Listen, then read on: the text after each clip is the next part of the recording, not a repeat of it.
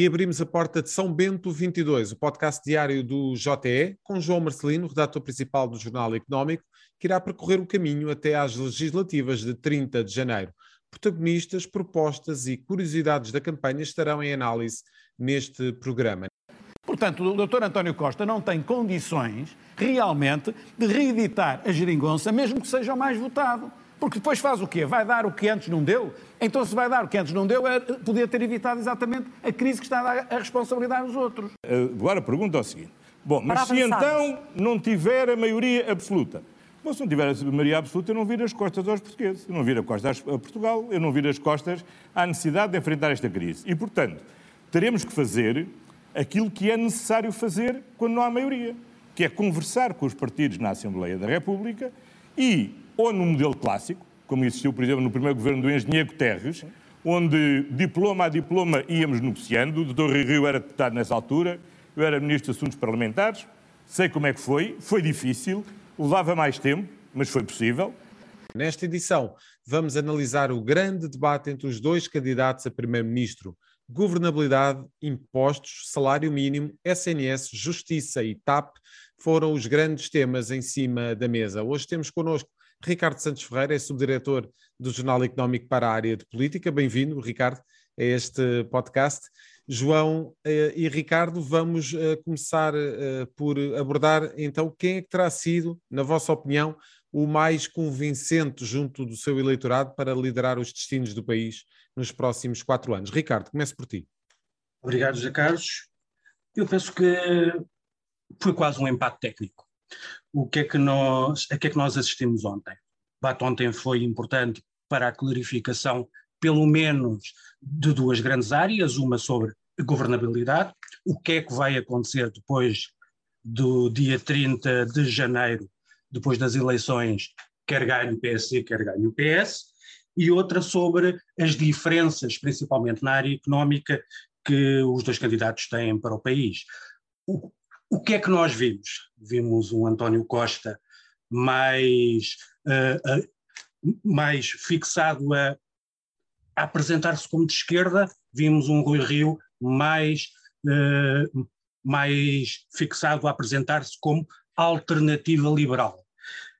E aqui começamos a ver as diferenças entre os dois, entre as duas propostas, nomeadamente na área económica, com o António Costa uh, a dizer que a prioridade são os rendimentos das pessoas, com o Rio Rio a dizer que a prioridade é a criação de riqueza. Uh, o que é que nós podemos tirar daqui?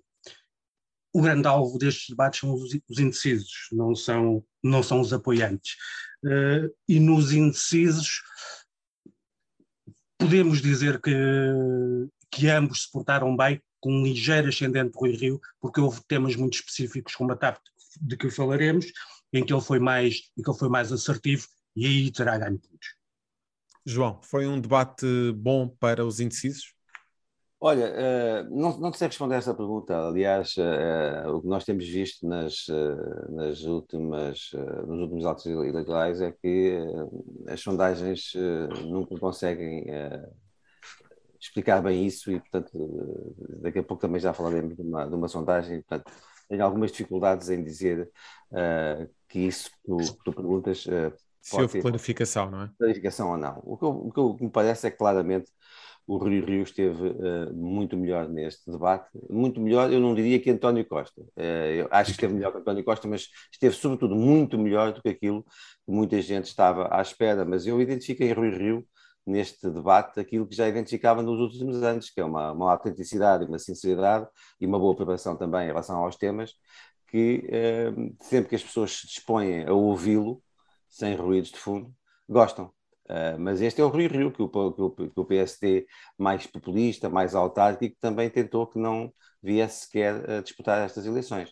Uh, e, portanto, de, desse ponto de vista, há aqui uma vitória de Rui Rio, não só neste debate uh, sobre António Costa, como até em todos aqueles que durante este, estes anos andaram a dizer que ele era um, um, mau, um, um mau candidato, um mau opositor, que não fazia oposição. Ele faz uma oposição muito diferente, tem as suas convicções, guia-se por elas e acho que finalmente, uh, se calhar ainda há tempo para ele, as pessoas começam a descobrir isso. É desse ponto de vista que eu acho que ele esteve melhor que António Costa, embora António Costa, para quem defende as ideias do PS, uh, também, não esteve, também não esteve mal. Uh, e, portanto, esse é, digamos, o grande balanço que eu faço destas, destas, deste, destes minutos, daquela hora e quinze, uh, e até já vi com que este é o sentimento dominante, por aquilo que, que já pude, que pude ler, um pouco de todas as pessoas que fazem comentário. Algumas delas estão a descobrir aquilo que já podiam e já estava em exibição há muito tempo e podiam já ter visto. Que Rui Rio, como eu digo, é um homem autêntico, sem, não é de plástico, e isso percebe-se quando as pessoas se dispõem a ouvir as suas, as suas ideias.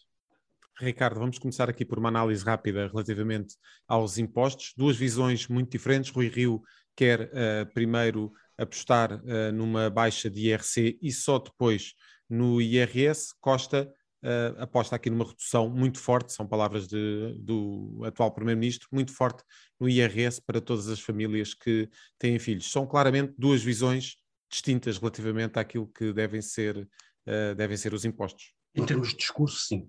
São, são, são duas visões distintas. Uma aposta na tal produção de riqueza, preocupação com as empresas, porque se as empresas crescerem, haverá riqueza depois para distribuir, uh, e uma aposta nas nas famílias e no rendimento, porque se, se as famílias estiverem bem, a economia vai crescer.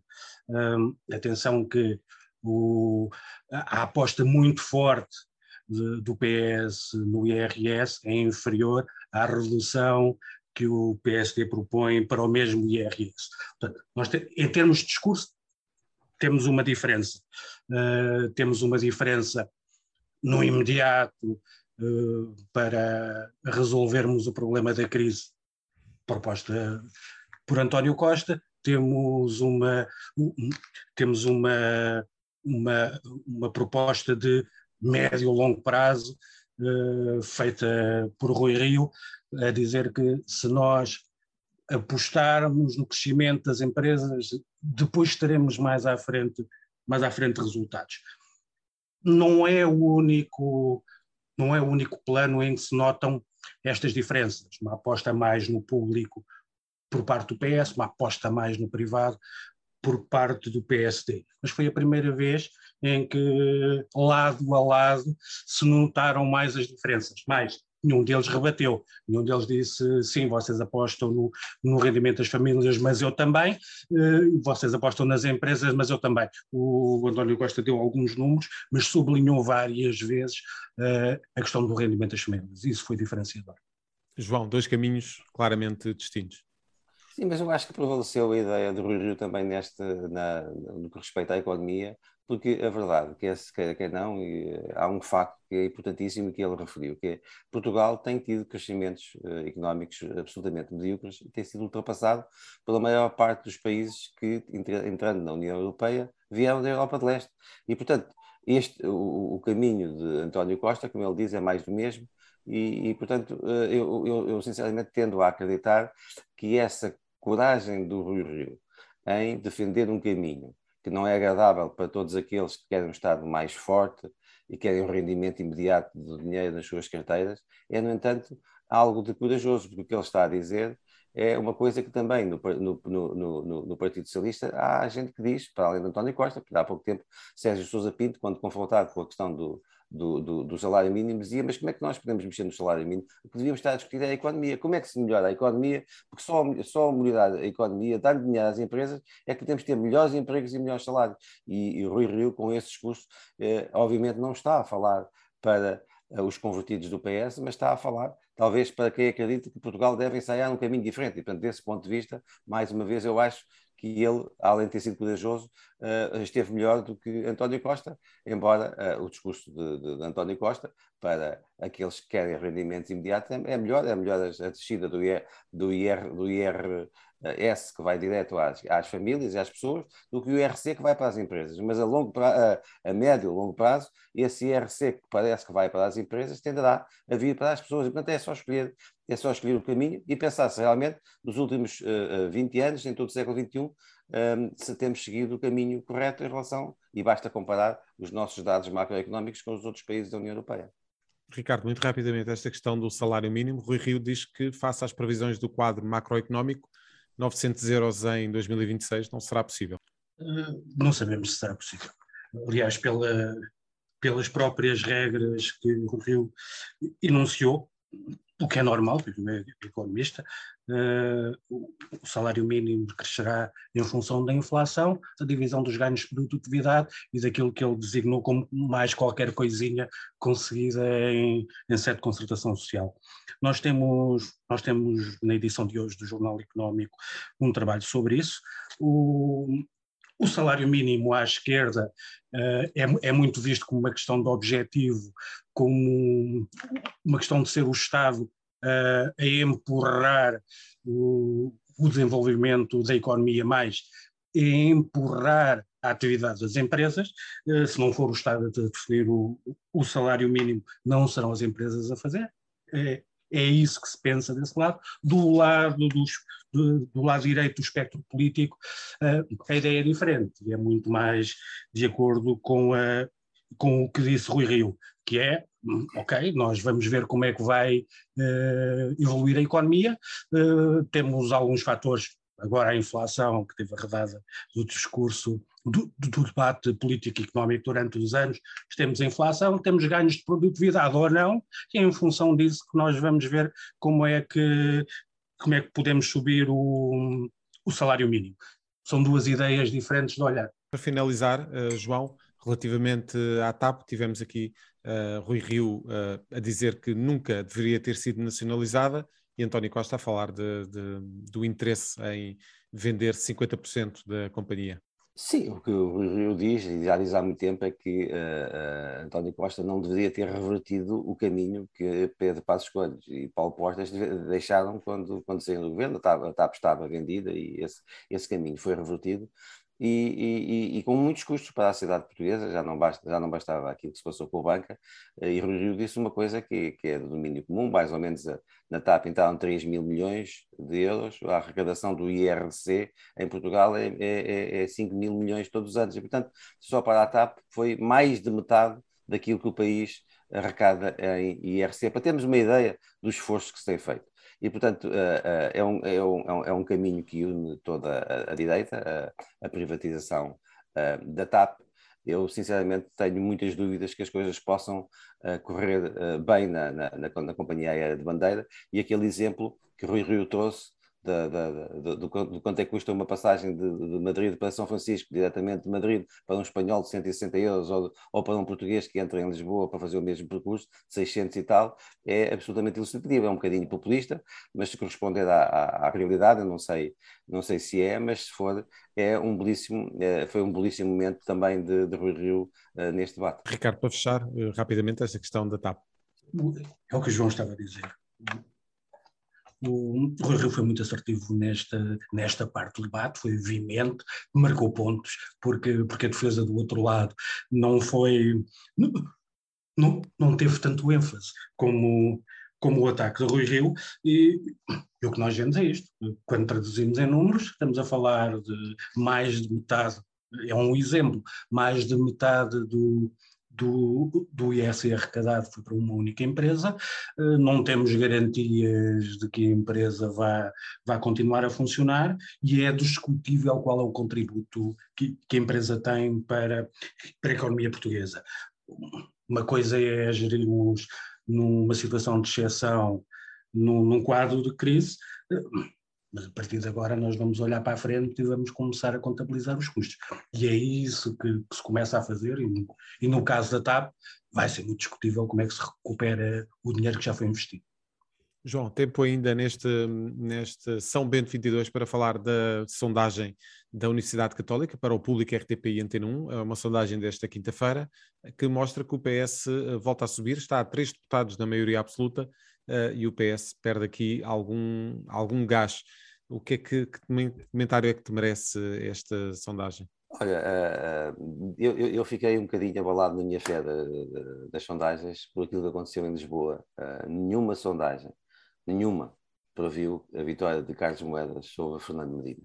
E, e, e, portanto, o PS está à frente, a mim não me causa surpresa nenhum, nenhuma. O PS é há muito tempo o partido que maior confiança recebe dos portugueses nas eleições. Há também uma maioria sociológica de esquerda que juntando-lhe o Partido Comunista uh, ou a CDU, como se quiser chamar, com os verdes, e o Bloco de Esquerda, e portanto isso não tem surpresa. Agora, eu tenho muita dificuldade em acreditar nesse, nessa, nesse cenário, porque ele parece-me difícil de conseguir, a não ser que o PS venha a secar de, muito mais do que estamos à espera, tanto o Partido Comunista como o Bloco de Esquerda, porque não parece que, com aquilo que aconteceu nos últimos anos, que esteja a conseguir ganhar votos, ao, sobretudo ao centro e à direita, não, não, não estou a ver. E, portanto, isso também é uma, é uma, é uma sondagem antes do debate de, de ontem, as coisas são uh, dinâmicas, vamos ver o que, é que, o que é que dizem as sondagens depois do, do debate de, de ontem, mas eu, eu, sinceramente tenho cada vez mais essa ideia de que as coisas estarão mais equilibradas do que, uh, do que parecem entre o PSD e o uh, PS. Acho sinceramente, e essa é a questão da governabilidade que nós aqui não, não abordámos e que uh, António Costa também não quis abordar de forma clara, é que eh, digamos que a construção de cenários alternativos será mais fácil à esquerda do que à direita por causa, digamos, da reação alérgica que eh, PSD e Iniciativa Liberal e, uh, e o CDS, sobretudo, como se viu no debate de Francisco Rodrigues Santos, têm ao Chega. Mas uh, diria que esta sondagem, obviamente, mostra uh, uma tendência, mas é uma sondagem eh, que eh, me parece muito otimista para o Partido Socialista. Veremos se ou não, porque com essa sondagem quase se poderia dizer que uh, se cumpririam os desejos de António Costa, é que o PS com o PAN que formariam um governo. Uh, e isso, sinceramente, olhando para aquilo que tem sido a distribuição das forças por diversos partidos nos últimos anos, parece muito difícil que, esteja, que seja em sua mesa. Ricardo, por outro lado, o Rui Rio parece estar a ganhar, a recuperar pelo menos terreno no campo da reputação como Primeiro-Ministro. Esse é um sinal positivo para o líder do PSD? É verdade. Tem estado a recuperar terreno, mas como, como o João referia na, no início do, do, nosso programa, uh, as expectativas também eram baixas. E quando, e quando as expectativas são baixas, a avaliação é, é mais positiva.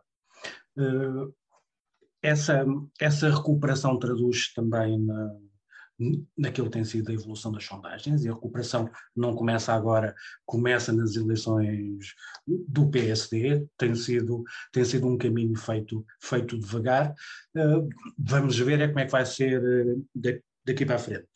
Uma nota só em relação à, à sondagem.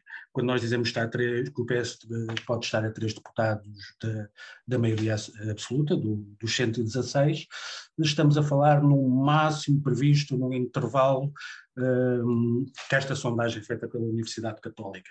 Uh, se nós formos ver a média, estamos a falar de 108, 109 deputados, e aí não há hipótese mesmo com os máximos uh, de PAN livre, excluindo os partidos da geringonça de chegarmos aos 116. Daí a governabilidade para um lado ou para o outro, mesmo sendo mais fácil à esquerda, porque há mais por onde escolher do que à direita pela, pela alergia que o Chega provoca, uh, a governabilidade vai ser um tema em cima da mesa, seja, seja o PS a ganhar com minoria, que é o que todas as sondagens indicam que, que vai acontecer, mas depois a tal gestão a, a tal gestão ao, ao, Lago Terres, que o António Costa referiu, de aprovar. Diploma, diploma. Exatamente, de aprovar diploma a diploma, com 108 ou 109 deputados num, num quadro em que o PAN terá dois ou três e o LIVRE terá um, é complicado, faltam quatro ou cinco deputados que não é fácil de buscar ao lado algum, eh, porque se, se, o PS tem esta votação maior do que aquela que tem, ou o número de deputados maior que, daquele que tem, é porque foi comer especialmente uh, à CDU ao Bloco de Esquerda, o que vai fazer com que também haja alguma alergia desse lado uh, a possíveis entendimentos. Muito bem, Ricardo e João, muito obrigado pela vossa análise. Fecha-se a porta esta semana de São Bento 22. Voltamos na próxima segunda-feira com mais temas em análise neste caminho para as legislativas.